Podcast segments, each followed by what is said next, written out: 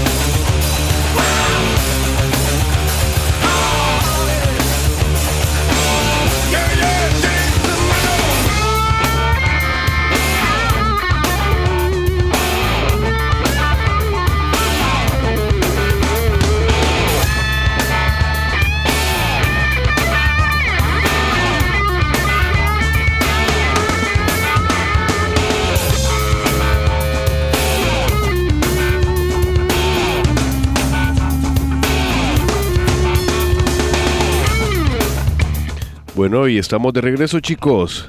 Bueno, saludos a todas las personas que nos están viendo directamente de Facebook Live. Ahí cualquier cosa nos pueden igual hacer las, las preguntas y ahí con todo gusto las respondemos. Perfecto. Ey, qué interesante, vos. La verdad que, bueno, yo siempre me voy nutrido de acá. Este. Aplicarlo. Pues por si aquí hoy ya, tengo chequecito, ya llevo mis. Ya tienen los cheques, mira. Ah, no, por ¿Cuál es cheque? Los cheques hechos. El, aguinaldo, ¿qué onda? ¿Para pagar o qué? ¿Para pagar la asesoría de Javier o qué onda? no, de verdad que mira, muchas personas, bueno, a lo largo de, los programas hemos visto, se han resuelto bastantes preguntas. Bueno, seguimos invitando a las personas que nos pueden mandar sus preguntas al 72 35 41 21, a las personas que nos ven también en el live. Hagan sus preguntas, aprovechen que este es el momento. Claro, y es, y es algo que a nosotros con Javier nos gusta bastante, aportar valor. Eso es lo que nosotros eh, hacemos, aportamos valor a las personas que nos escuchan para que sus negocios, y no solo sus negocios, porque cuando, cuando mi negocio está bien, al mismo tiempo mi vida personal está bien y viceversa. Cuando mi vida personal está bien, mi negocio está bien. Fíjate que hoy, hoy leí una frase que decía, eh, tu negocio es el reflejo de tu vida personal. O sea, la, la dijeron de allá de, allá de Dominicana, de, que- cierto. de aquellos, de aquellos colegas y amigos que son expertos en liderazgo. Y, y es cierto, fíjate. O sea, el negocio es el reflejo de tu realidad. Y no solo el negocio, tus finanzas. Tus finanzas es el reflejo del tipo de persona que tú sos también. Entonces, si querés cambiar tu negocio, si querés cambiar tu vida, empezá por este tipo de programas. Tenés que escuchar programas de alto valor, no, no, no basuras que hay en internet, no basuras que hay en Netflix, sino que programas de alto valor. Así es, y fíjate que esto tiene que ver mucho con lo, con lo que les quiero decir. Eh, hay un libro que se llama Piense y hágase rico, Ey, de Napoleón Hill. bueno ese libro. Es un libro, Pero hay que leerlo unas 10 veces. pues, es un, porque- un libro un tanto complicado ahora en este tiempo porque menciona muchos personajes que, que, que durante un tiempo fueron eh, personas que aportaron, ¿no? hicieron sus negocios y hicieron ciertos aportes. Entonces, pero me llama mucho la atención el, el libro, el nombre del libro, que dice piense y hágase rico.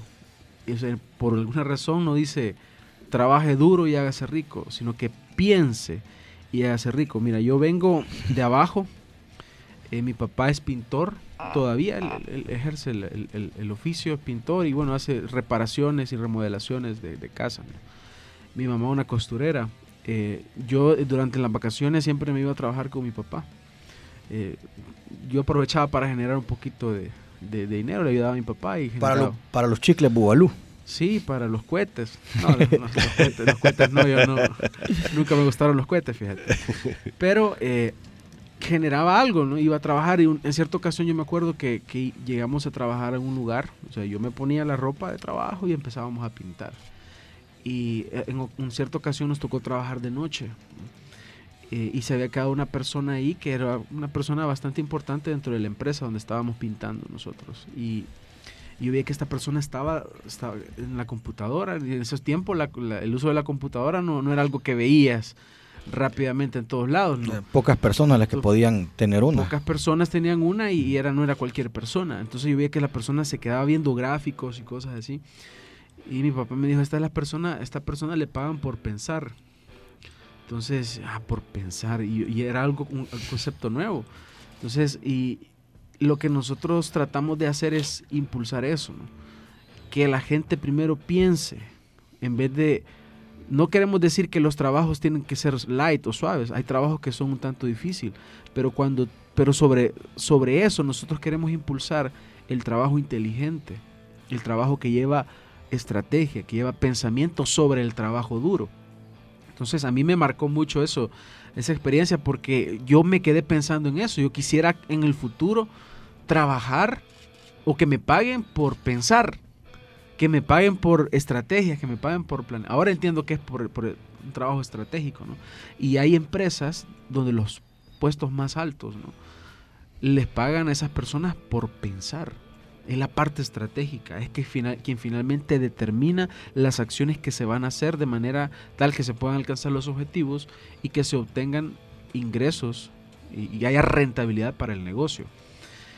Entonces, amigos, eso es lo que nosotros queremos, que ustedes trabajen inteligentemente sobre el trabajo duro, el trabajo arduo. Claro, eh, a veces eh, implica mucho desvelo, implica mucho esfuerzo, ¿no? Al Pero principio. Al principio. Al principio. Y luego, cuando tú has determinado la estrategia, eso lo tienes que estar haciendo en esta, en esta etapa del año. Terminando, terminando el año 2019, estás formando la estrategia para el año 2000 2020. Te puede costar ah, algo en este momento, ¿no? Pero. ¿qué quiere decir? Que ya tú en, en- en el 2020 tendrás un camino determinado a seguir.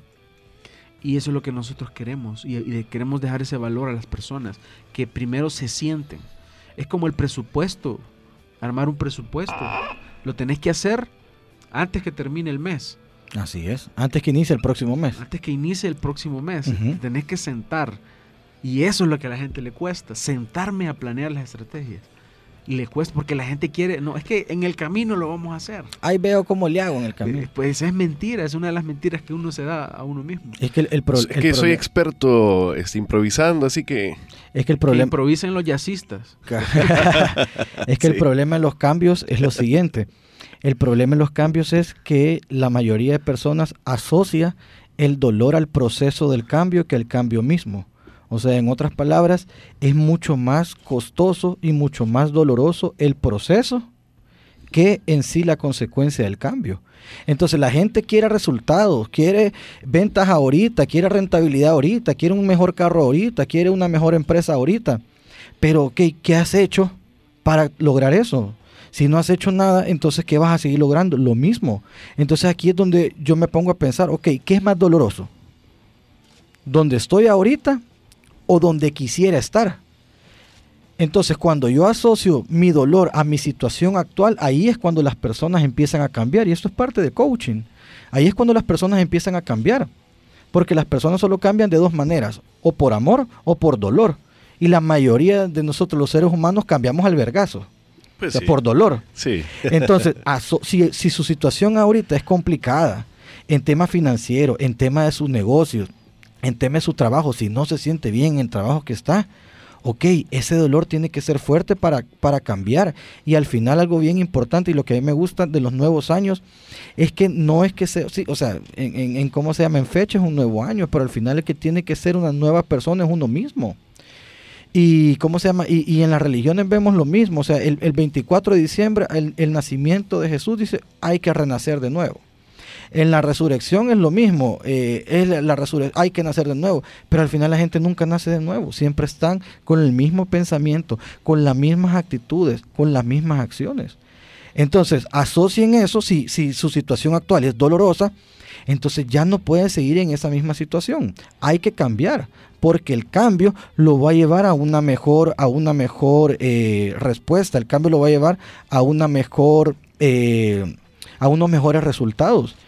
¿Y cómo se empieza a cambiar? Primero se empieza a cambiar por uno mismo, oyendo cosas diferentes, oyendo programas diferentes, dejando de salir con la misma gente tóxica. Así es como uno empieza a cambiar. Cuando yo empiezo a cambiar mi entorno, mi vida empieza a cambiar. Entonces las personas que nos están escuchando tienen el poder y el control para cambiar. Ya solo les queda tomar acción. Excelente reflexión. No es que ahorita como vi que Javier... Y me sentí regañado, ahorita- No, no, Me no, sentí no regañado. No es un regaño, es más un consejo. Es un, es un consejo, güey. es un consejo porque fíjate Aprende que... por sabiduría. O sea, a, no- a nosotros, o sea, nosotros somos, somos dos personas que hemos hecho eso. O sea, Javier, así como la historia de Javier, o sea, yo, te- yo tengo la historia que mi familia, eh, empleados, o sea, yo el, el chip de trabajar duro. O sea, yo el chip de, ¿y vos qué crees que, que cómo se llama, que cago y, y saco dinero? Eh, ¿Vos qué crees que el dinero, eh, cómo se llama, está en los árboles? O sea, siempre me implementaron el trabajo duro. O sea, si yo no trabajo duro, si yo no era el mejor en las notas, no iba a tener dinero. Entonces, cambiar eso es bien difícil, porque si toda mi familia piensa igual, si todos mis tíos piensan igual, si todo mi círculo es igual, o sea, mi única mi único pensamiento y mi única respuesta para producir dinero es trabaje duro, rompas el lomo. Y no es así. Entonces yo tuve que empezar a cambiar todos esos paradigmas, ir en contra del sistema, ir en contra del status quo, ir en contra de mi familia, para tener los resultados que yo tengo. Yo gracias a Dios tres años generando ingresos sin un jefe, sin nada, o sea, eh, con, con- con mi conocimiento.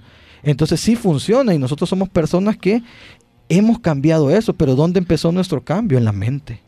Pero ah, es que ese paradigma que tenemos. Yo me acuerdo que tuve un, un jefe colombiano que me dijo una vez, después de darme un sermón, que al final, si yo no lograba entender la vida, o al menos esto que me iba a decir él, o sea, que me dedicara a hacer siempre lo mismo, porque si no era feliz donde estaba, iba a ser infeliz toda la vida porque igual no tomaba la determinación para cambiarlo.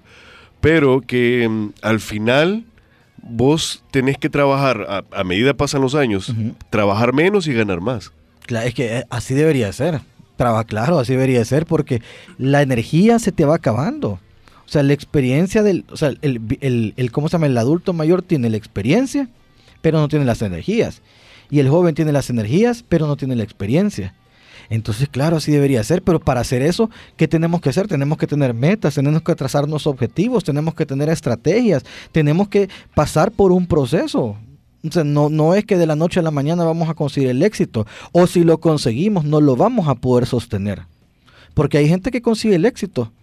Mira la Kardashian de, de un video chulón, chulona, consiguió el éxito. Claro, detrás de ella está la estrategia de la madre, pues que la mamá es la, la que- genia en los negocios. Pero también hay que ver qué es el éxito finalmente, porque es relativo. el éxito es relativo. relativo. Y, si, te- Ujú. si tú, tú lo mides con ojos únicamente materiales y únicamente piensas en dinero, pues hay muchos, muchos exitosos, ¿no? O algunos hay exitosos. Pero puede ser que una persona haya dicho, eh, para mí esto es el éxito, tengo una familia, estoy bien con Dios, tengo eh, las cuentas saldadas, tenía deudas, ahora estoy produciendo para mí y se siente una persona exitosa y, y así lo es, ¿verdad? Entonces hay que tener bastante eh, en mente también que, que es el éxito, porque eh, amigos, nosotros cuando hablamos de éxito no nos estamos refiriendo solo a dinero, no se trata solamente de tener una cuenta bancaria llena, pero Hágase millonario. no se trata de tener una cuenta bancaria llena y un corazón vacío. No es lo que nosotros buscamos.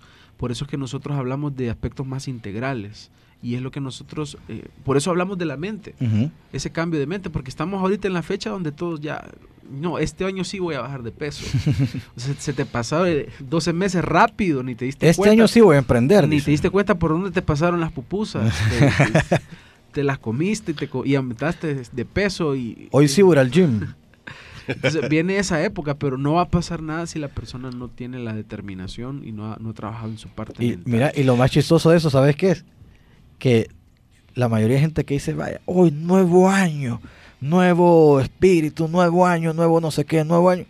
Y amanecen el primero de enero, panza arriba, a las 12 de la noche, engomados. y allá como el 5, ya va empezando ya, ya- ya el nuevo año, ¿verdad? No, pero mira, el no. 5 se, se desalienta porque dice, ah, bueno, empecé mal el año. Cabal, cabal, nuevo. claro, porque tu, tu mente así es, o sea, y como ya empezaste, El ya- otro. claro, Sí. tu, El mente, otro año tu ser- mente te mete una zancadilla y así has pasado 20 años, 30 años, 40 años, 50 años. Pero ¿cuál, ¿cuál es el primer paso para cambiar de, de chip? O sea, darte cuenta y oye, ¿en qué momento te das cuenta? Porque es bien difícil. Te lo pongo yo, en- al menos en mi caso, ¿verdad? Yo soy quizás la persona promedio que vive planteándose meta Ujú. y que la dejo quizás a media. Porque me desaniman quizás tal vez factores externos, cosas que me rodean, la gente incluso, porque cuando querés hacer algo, la misma gente que te rodea es la que te baja los, los ánimos. Pero ¿cuál es el primer paso como para de verdad cambiarte el chip y decir, Para, para poder hacer algo necesitas siempre una motivación. El problema es que cuando tú esperas una motivación externa y no, no la vas a encontrar, necesitas una motivación interna. Por eso es- nosotros hemos entendido eso, que, que a a veces hay personas que se llaman, ah, yo soy un motivador, ¿verdad? Y profesional y ando motivando a la gente. Pues pierde su tiempo porque tú puedes tener una emoción elevada de, ah, sí, que yo soy esto, que yo voy a hacer eso. Pero al final la motivación la persona la tiene que encontrar en sí misma. Porque a mí, a mí me motivan mis hijas. Me motivan y, mi esposa y yo quiero luchar por ellas. Y eso me motiva. Eso es para mí, yo estoy hecho, eso es suficiente para mí, para empezar a hacer algo. Si yo tengo que cambiar al- algún hábito, eh, lo voy a cambiar por ellos. Eso, eso me motiva. Ahora bien, hay personas que, que tal vez eso no los puede motivar. Pues tienen que buscar qué es lo que los puede motivar. Tal vez hay, personas que encuentran una motivación y que su- sus padres murieron y, tal vez esta persona nunca logró lo que, lo, que, lo que quería para ellos, pero entonces au- aunque ya no estén, yo lo voy a conseguir para que para decir que lo logré, mamá, lo logré. Y, y una de las cosas para, para aprender a, a, ¿cómo se llama? a automotivarte o buscar una motivación, lo primero es tomar conciencia. ¿Y qué es tomar conciencia? Es despertar. Tomar conciencia significa tomar responsabilidad de mi propia vida. Significa que yo soy el responsable de mi propia vida y tengo que salir del papel de víctima. Porque cuando yo digo, eh, ¿cómo se llama? No, eh, sí, yo estoy emprendiendo, pero lo que pasa es que eh, a, a mi esposa no le gusta mi emprendimiento, o no, es que los clientes, o sea, eso es po- ponerse en el papel de víctima.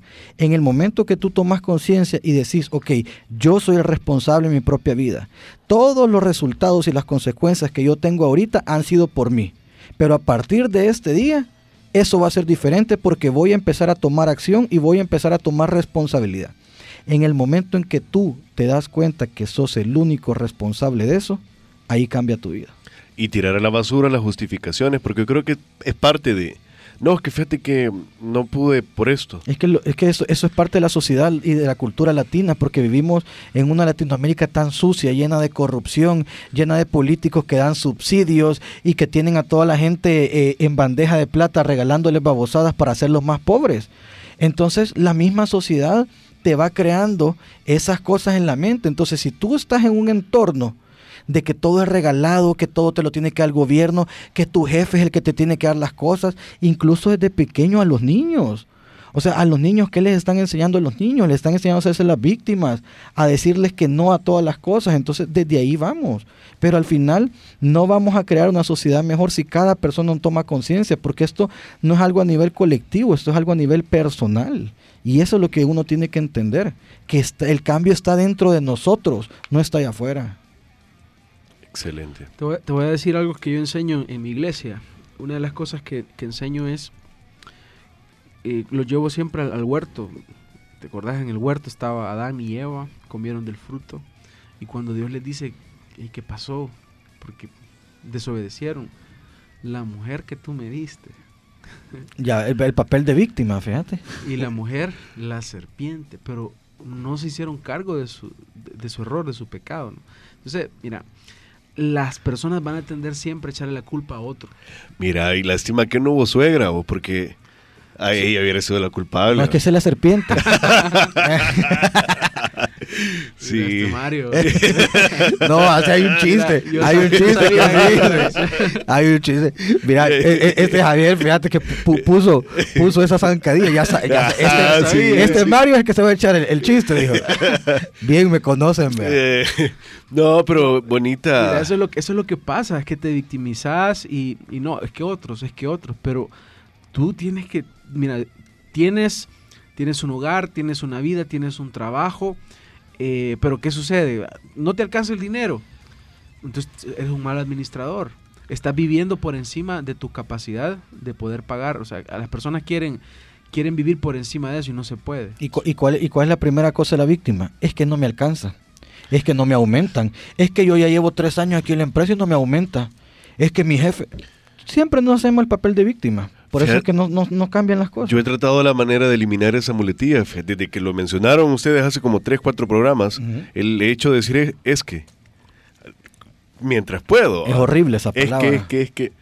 Y fíjate que hago quizás más cosas, más cosas positivas. Claro. Porque pienso acá y digo, no, no voy a decir es que. Bueno, no, me hagamos el pum. Te motiva. Yo creo que tal vez identificar las cosas que te hacen frenarte podría ayudarte. Tal vez, tal vez si no te quieres dar cuenta, ¿verdad? Pero al menos con, con algo tan pequeño, con las palabras que utilizas diariamente. Hay unas personas que yo he escuchado que hasta tienen, maldicen por todo. en un Sí. episodio... En- son en- las más pesimistas. Mira, de la abundancia del corazón habla la boca, lo que tenés, si solo tenés queja y queja y, y resentimiento, eso te va a salir todo el Va- tiempo. vamos, a hacer, vamos a hacer un programa que se llama El Poder de las Palabras. Solo, sol- solo el hecho de cambiar tu lenguaje está ganando un montón, porque así es la manera, como dices la manera en como tú, tú hablas es la manera como tú pensás. Lo exterior es el reflejo de tu mundo interior. Sí, ella nos desviamos. Sí, hombre, ya nos desviamos. Y, No, eh, pero estuvo y no- bueno. y no, No, que era sí. marketing, pues. No, pero, estuvo bueno. No, va pero, dentro de, fíjate, yo creo que va a ayudar a... a- Sí, lo que, lo que queremos es que vean cómo se relaciona todo esto y, y al final no se trata únicamente solo de vender, no se trata solo de dinero, sino que esto es algo bien integral, es algo bien integral. Por eso es que yo les digo, no cualquier persona puede emprender. Necesitas de verdad tener eh, una formación que te ayude a poder a, a enfrentarte. Y, y fíjate que eso lo descubrí cuando yo conocí a algunas personas que hacen inversiones en mercados, eh, en mercados como Forex. Yo no tenía idea de que era tan importante para ellos la parte mental. Sí, Y, eh, y yo, yo cuando la mentalidad del trader. los escuchaba hablar y yo decía, "Y, bueno, ¿y, qué- pasa acá? Y, y comienzo a darme cuenta que, imagínate que eh, en un, en un segundo, en un minuto, puedes perder una gran cantidad de dinero o ganar. ¿Y qué haces cuando, cuando ganas mucho dinero? Se te vas a el ego. ¿Qué va a pasar?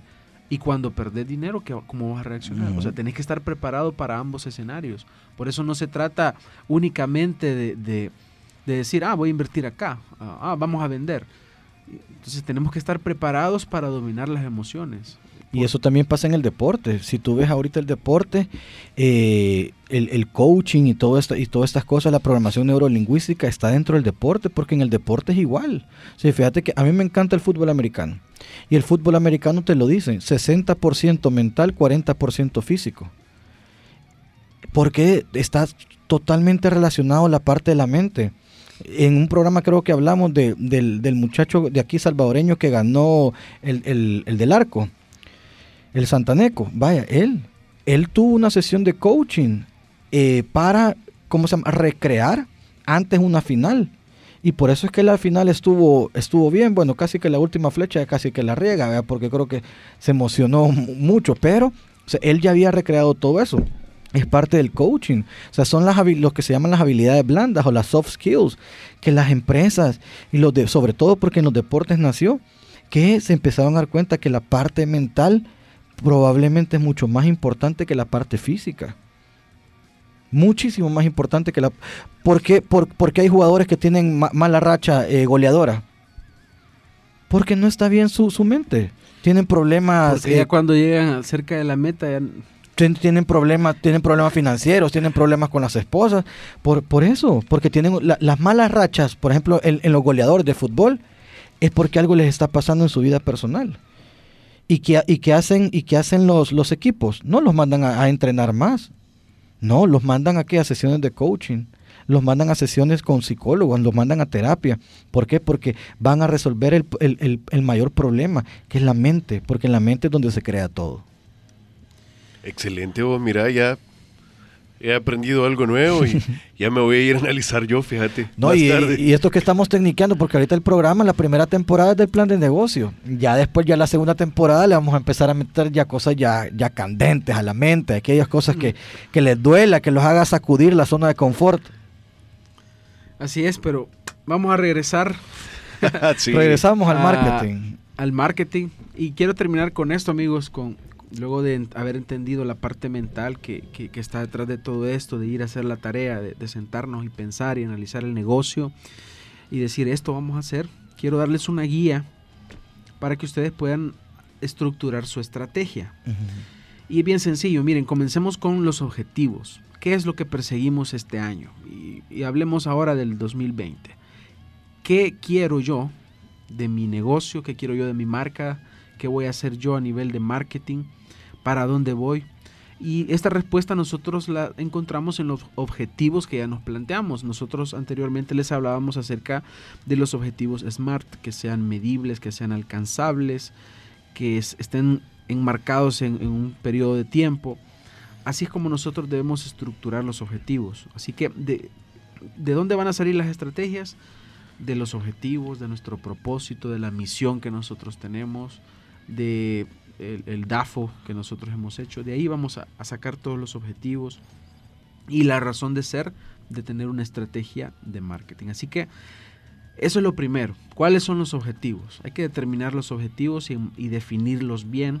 Tengamos objetivos claros, porque si no tenemos objetivos claros, pues no sabemos para dónde vamos a apuntar. En segundo lugar, tenemos que considerar todos los aspectos de la planificación que ya vimos.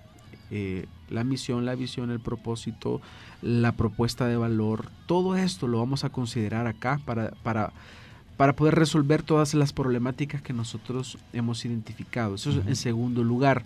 Por eso es que si ustedes ya hicieron la tarea ¿no? de, determinar sus objetivos, ahora se les hace mucho más fácil esta parte. porque Y si no, pueden ir al Spotify. estamos en Spotify como Negocios sin Corbata. Negocios sin Corbata en Spotify y ahí pueden ver los demás episodios. Así es. Y pues también, eh, en tercer lugar, hay que considerar todos los aspectos o las variables del marketing mix. No sé si ustedes se acuerdan, pero los mencionábamos que es el producto, el precio, el punto de venta, y la promoción, que son los cuatro, las cuatro variables más básicas del marketing. Entonces, todo eso lo consideramos aquí en esta parte. O sea, no la podemos dejar a un lado eso, sino que eso todos los días, cuando yo me siento y digo, vamos a ver acciones de marketing y me siento, yo tengo que analizar estas cuatro variables. Tengo que estar pensando en el precio, tengo que estar pensando en el punto de venta. Tu punto de venta puede ser virtual o puede ser físico. Tienes que pensar en ello. ¿Tenemos espacio para una pregunta? Sí, sí. Sí, tenemos unos minutos ahí. Dice, bueno, un saludo a todos.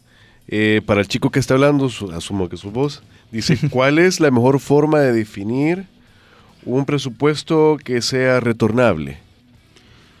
Eh, bueno, eso va, a depender de varios aspectos. El presupuesto, eh, si estamos hablando del presupuesto de las acciones que, vamos a, realizar, tenemos que considerar eh, la, parte de los costos, tenemos que considerar el tiempo en el cual nosotros esperamos tener ese retorno también, pero un presupuesto, una vez determinadas las acciones que vamos a realizar, y de hecho esa es la, una parte que vamos a tocar acá, eh, una vez determinadas esas acciones, yo tengo que ver eh, cómo voy a medir los resultados, porque si no establezco la, los, se llaman los KPIs, que son los Key Performance Indicators. Los indicadores. Que son indicadores.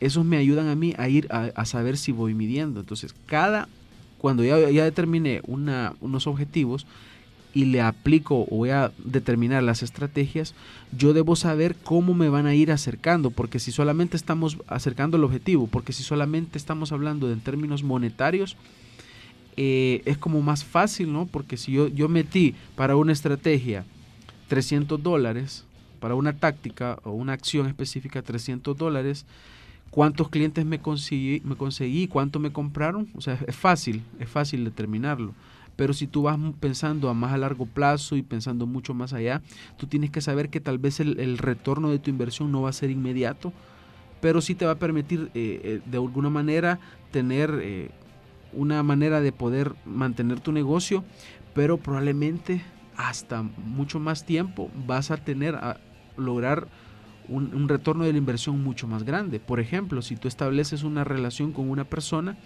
y tú estás manteniendo esa relación y, con una persona que es clave para algún negocio y lo invitas a comer y gastaste tanto dinero. Y resulta que no lograste en ese momento lo que, lo que, lo que querías. Luego se dio una reunión y te lo llevaste otra vez a comer y seguiste alimentando la relación.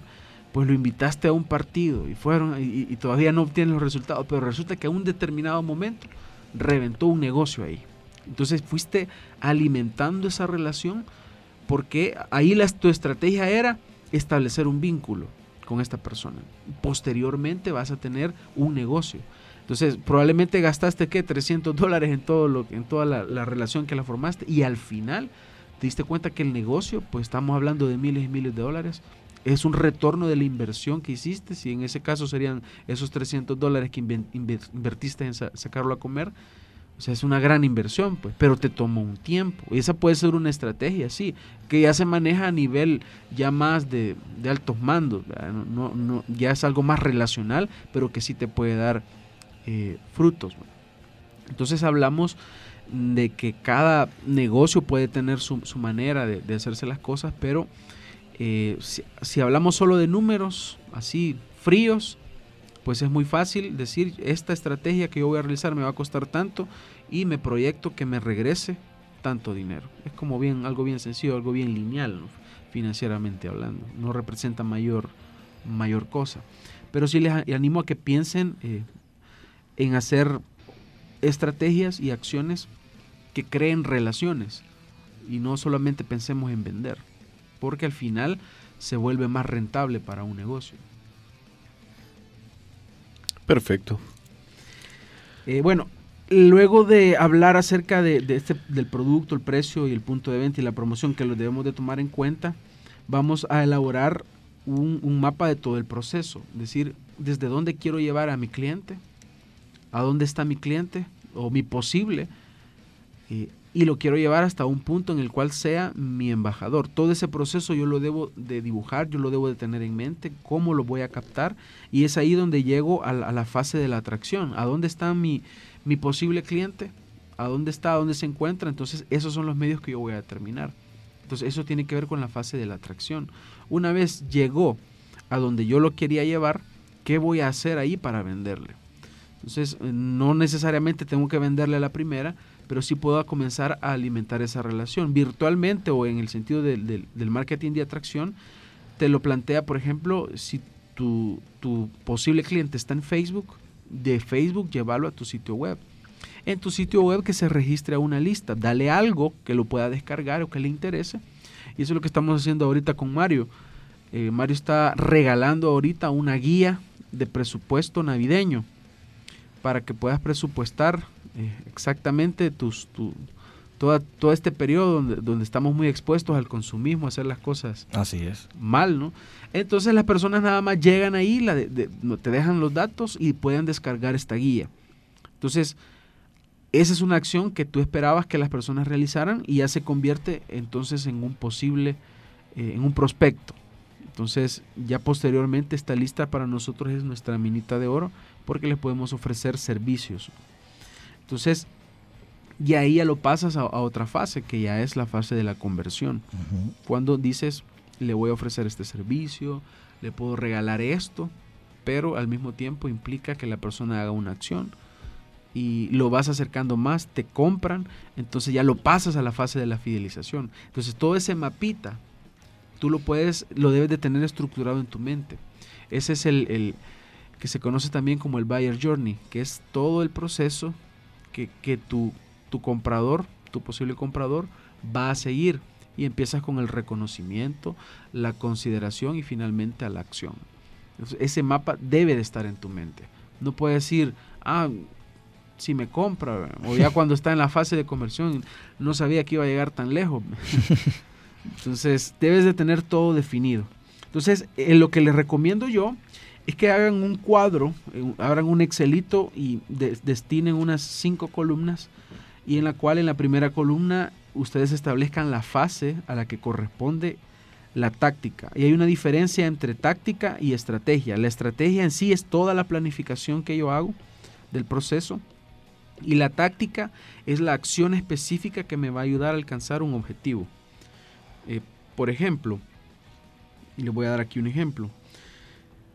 Yo en este cuadro que les menciono, eh, en Excel, yo divido fase, primer cuadro, segundo cuadro, objetivo, tercer cuadro, la acción, cuarto cuadro, el responsable de esa acción y el quinto cuadro es el presupuesto que yo voy a destinar para esa acción. Por ejemplo, y les voy a dar ahorita tres ejemplos de cómo puedo estructurar las tácticas. Para la fase de la atracción yo puedo tener un objetivo que es aumentar mi base de contactos nuevos en un 50% durante el primer trimestre del año 2020. Ese es mi objetivo. Claro y definido. La acción, ah, voy a regalarles una guía de descarga gratuita. ¿Quién es el responsable? Ahí definimos quién es. Y presupuesto, 300 dólares para publicidad. Puede ser que yo divida en el primer trimestre a 100 dólares para publicidad eh, para llevar tráfico a mi sitio web porque ahí la van a descargar. Entonces, está clara la, la acción. Entonces, sí, sencilla. Sencillo. Y así lo voy a hacer con cada uno de los objetivos que yo tenga. Porque digo, voy a necesitar que las personas eh, me dejen sus datos, uh -huh. me dejen su información y tengo que darles algo, algo de valor para que me dejen su correo. Entonces, eso me va a servir a mí para atraer nuevos eh, posibles clientes. En la fase de la conversión yo puedo tener eh, este objetivo, vender un servicio extra, y esto es, tiene que ver con, el rubro médico, vender un servicio extra a cada paciente nuevo en nuestra clínica. Ese es un objetivo, un servicio extra. Cada paciente que llega necesito venderle un servicio más. Entonces, ¿qué voy a hacer?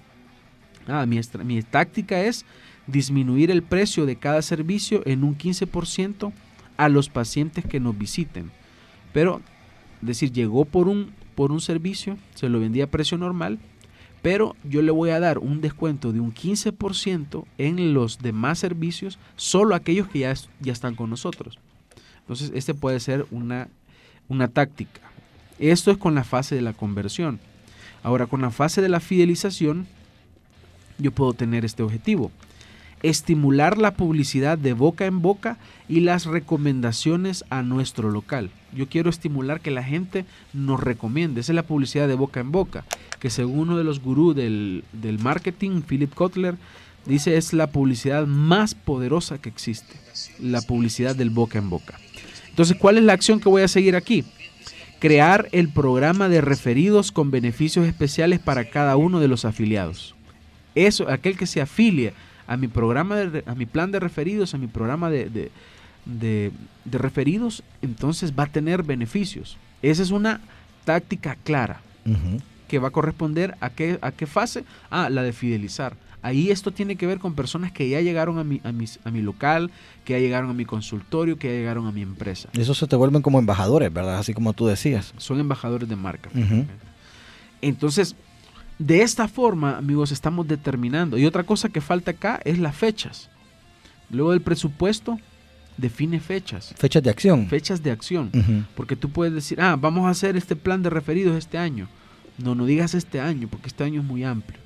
Di cuándo lo vas a comenzar a realizar y cuándo tiene que estar terminado. Da- Date ese tiempo para, para hacerlo, porque si no, simplemente va a quedar escrito. Entonces debes tener la responsabilidad y el compromiso de cumplir lo que estás escribiendo en la estrategia. Entonces, de esta forma, amigos, es como podemos estructurar nosotros todas las, las estrategias, es sentarse, es tomarte un día, es tomarte una, una tarde, tal vez una mañana, e ir, ir construyendo estas estrategias, estas, estas, según las fases. Y, y, y háganlo de una forma así emocionante, o sea, no, no tiene que ser esto, lo que pasa es que a veces uno lo ve como un trabajo, o sea, no, no ve que este objetivo sea así como, como que, que, que te alegre, porque uno, ay, sentarme, hacer números, hacer la estrategia. No, váyanse a un cafecito tranquilo, rico, pidan un postrecito y empiecen a armar su estrategia. O sea, háganlo de, de- de- forma uno- Dinámica. dinámica y que lo disfrute, porque al final, si tú estás emprendiendo, es para disfrutarlo, para el, el valor del tiempo. Y si tú estás, por ejemplo, estás en algún eh, mando medio, en algún mando alto, en una empresa y nos estás escuchando, de la misma forma, hay que disfrutar este proceso, porque al final este proceso se debe disfrutar para hacerlo. Y esa es una clave súper importante que yo les doy. Disfruten el proceso, porque si ustedes no disfrutan el proceso, en la gaveta va, va a quedar el plan. Así es. Solo va a ser nada más Humo. humo. No Así como que- los políticos. Así que les invitamos a, a que de verdad hagan esto a conciencia porque finalmente es lo que va a impulsar su negocio. No hagan estrategias aisladas, sino que a lo que va saliendo eh, no, no se llega, no se avanza así. Entonces es importante que te- adquiramos ese compromiso hacia el desarrollo de nuestro negocio y que parte, como lo mencionábamos, eh, del- de la decisión de crecer nosotros personalmente y luego lo llevamos esto mismo al negocio. Buenísimo, buenísimo. Hoy hubo un Y poquito de está fácil, sí, no, pero fíjate que está fácil. Yo creo que es algo que todos podemos hacer. Basta que, que te determines y que sepas que de verdad quieres hacerlo, porque si no, no, Es que todo en la no vida. va a tener sentido. Mira, todo en la vida es fácil. Lo que pasa es que el ser humano es experto en complicar las cosas. Sí. ¿Sabes qué es lo más difícil? Hacerlo. Sí. Pues sí. o sea, es, es fácil. Es fácil, sí. Ya, mira, solo se meten al Spotify, buscan negocios sin corbata y empiezan desde el episodio número uno de propuesta de valor para acá. Ahí papel y lápiz y se ponen a escribir todo el, el plan de negocio hasta ahorita que ya estamos en el plan de marketing para empezar a hacer las cosas. Invaluable, o sea, Claro. podrían perder, bueno, invertir, porque realmente, pero podrían perder mucho tiempo con estos pasos que lo- ustedes están dándolo fácil, ¿me entendés? Pueden pasar años estudiándolo o aprenderlo acá de forma sencilla, desde el carro, Claro. eh, mientras manejas, en el gimnasio, y fácil, pues. Así ¿no crees? es. Sí, es Así básicamente que te sentes y lo, y lo hagas. Y lo hagas. Así es. Entonces, igual si, si ustedes no, no quieren, eh, no pueden, sienten que no pueden y, no, y, y tal vez no quieren hacerlo, Busquen un experto. busquen a un experto. Y para eso estamos nosotros. Para eso estamos nosotros. Así que nos pueden encontrar como Javier Castro Marketing. Y Mario Financiero, Facebook e Instagram. Y métanse, métanse a Spotify a, a seguirnos y a escuchar los episodios anteriores y también a mariofinanciero.com. Bueno, excelente tertulia, la verdad. Yo siempre me voy. Yo, Picado, pues sí. Así que bueno, llegamos al final del programa, lastimosamente. Nos volvemos a escuchar el próximo miércoles. Sí, el Sí, el próximo miércoles y de ahí eh, vamos hasta en, hasta el mes de enero, hasta el otro año nos vamos a ver. Pero ya el, ¿cómo se llama la, la cómo se llama la próxima? El pro- 18 es, ¿verdad? Sí, El, el próximo miércoles 18. vamos a venir con, preparemos algo información, Javier, así, mente, objetivos, eh, propósitos de, nueve- de nuevo año, para brindar a las personas pues más, más herramientas. Ya empezamos. Ya, ya empezamos, aquí estamos tecniqueando. sí. Mira, otra cosa que me gustaría como sugerencia. Hacer la, la lista de Santa Claus. No, hombre, que recomienden libros, fíjate, porque yo ya veo que siempre mencionan algunos libros y ya me quedé yo picado. Quisiera ver, buscar y para empezar a nutrirme yo también un poco. Hay un libro de Mario Financiero ya. pues. Claro, yo tengo un libro ahí en Amazon que se, vaya, es un libro para emprendedores, es un ebook para emprendedores, el primer paso para eh, generar dinero en tu negocio se llama. Ahí lo pueden buscar en Amazon por solo $4.99, más barato que un café. Así que ahí lo pueden eh, buscar en Amazon. eh, Finanzas para emprendedores, el primer paso para generar dinero en tu negocio. Por Mario Magaña. Ahí está en Amazon. Excelente. Pero vamos, vamos a estar sugiriendo. De Sí. hecho, eh, una de las cosas que vamos a seguir en la próxima temporada es vamos a agregar nuevos elementos eh, como frases, cerrar con frases de libros, sugerencias de libros, eh, temas específicos que se tratan en algunos libros para que los, los emprendedores, los amigos Y que nos citando escuchan puedan- algunos grandes. Sí, Claro. Eric Marín. Ah, pues. Ahí está. Está ahí está. me parece, me parece. Claro, claro. Javier Castro Marketing, Mario Financiero. O sea, aquí solo, solo, solo gente grande habemos, por, Por personalidades. personalidades. Detalla, grandes detalles. Detalles, sí. Bueno, amigos, nos, nos escuchamos el próximo miércoles entonces. Y bueno, pilas. eh, a lo largo de la semana también pueden hacer unas cuantas consultas si gustan al 7235-4121, porque voy a estar compilando las preguntas. Excelente. O si no, lo ideal que directamente con los especialistas, ¿verdad? Me regalan sus, sus redes sociales ya por Sí. última vez para la gente que nos... Javier Castro Marketing. Y Mario Financiero, Facebook e Instagram. Así es. Bueno, pues culminamos y muchas gracias por su atención. Así que nos escuchamos el próximo miércoles a las 3.30.